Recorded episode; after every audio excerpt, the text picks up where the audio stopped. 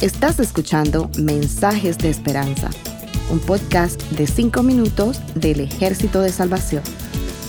Hola, soy el mayor Josué Prieto del Ejército de Salvación. La historia de la Pascua resuena con vida y esperanza. Es, sin duda, lo que necesitamos en nuestro mundo de hoy. A lo largo de los años del Antiguo Testamento nos aferramos a la esperanza de las profecías de un Mesías. A lo largo del silencio de los años entre el Antiguo y el Nuevo Testamento, nos aferramos a la esperanza de que Dios no se había olvidado de su pueblo ni de sus promesas.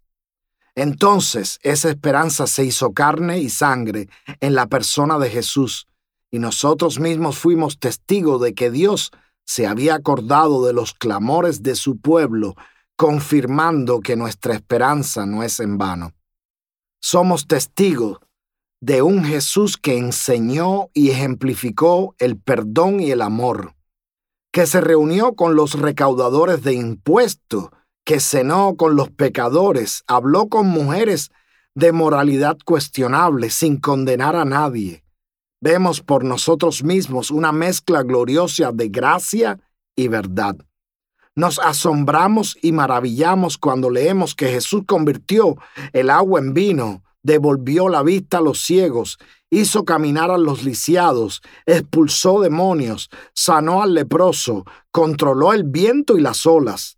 Y cuando vemos por nosotros mismos el poder inagotable de Dios. En el Viernes Santo, la esperanza parecía esfumarse a medida que la vida abandonaba el cuerpo de Jesús.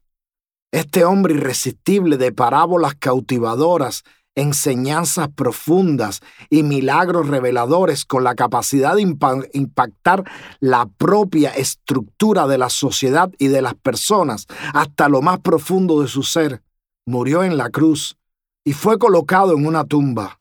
Parecía y se sentía como si alguien hubiera apagado la luz y ocultado nuestra esperanza.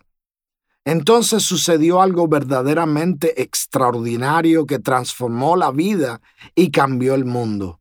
La piedra fue removida, los lienzos dejados en un montón. Jesús estaba vivo.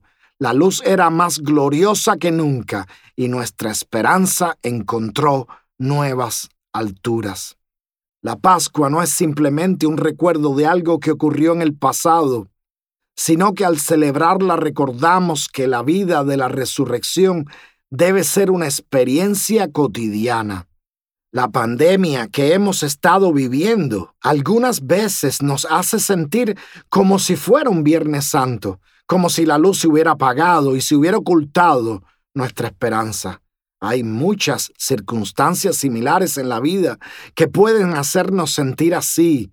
Desastres naturales, las enfermedades, desempleo, el divorcio, la adicción a drogas, la bancarrota, la violencia doméstica, el racismo. La vida, muerte y resurrección de nuestro Señor Jesucristo nos recuerdan que Dios está con nosotros en cualquier circunstancia que es más grande y poderoso que cualquier circunstancia y que Dios se especializa en lo milagroso y en lo imposible. Cuando nos hemos dado por rendidos, Dios sigue creyendo en nosotros. Cuando sentimos que no somos amados, Dios nos muestra a Jesús. Cuando sentimos que hemos cometido el error más grande de nuestra vida, Jesús ofrece el perdón. Cuando estamos hundidos en la oscuridad, Dios hace brillar la luz de su presencia. Cuando estamos desesperados, Jesús nos da esperanza.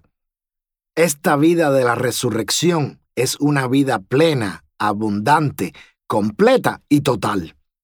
Esta vida de la resurrección es una vida nueva, porque es una vida en Cristo y como tal está libre de condenación.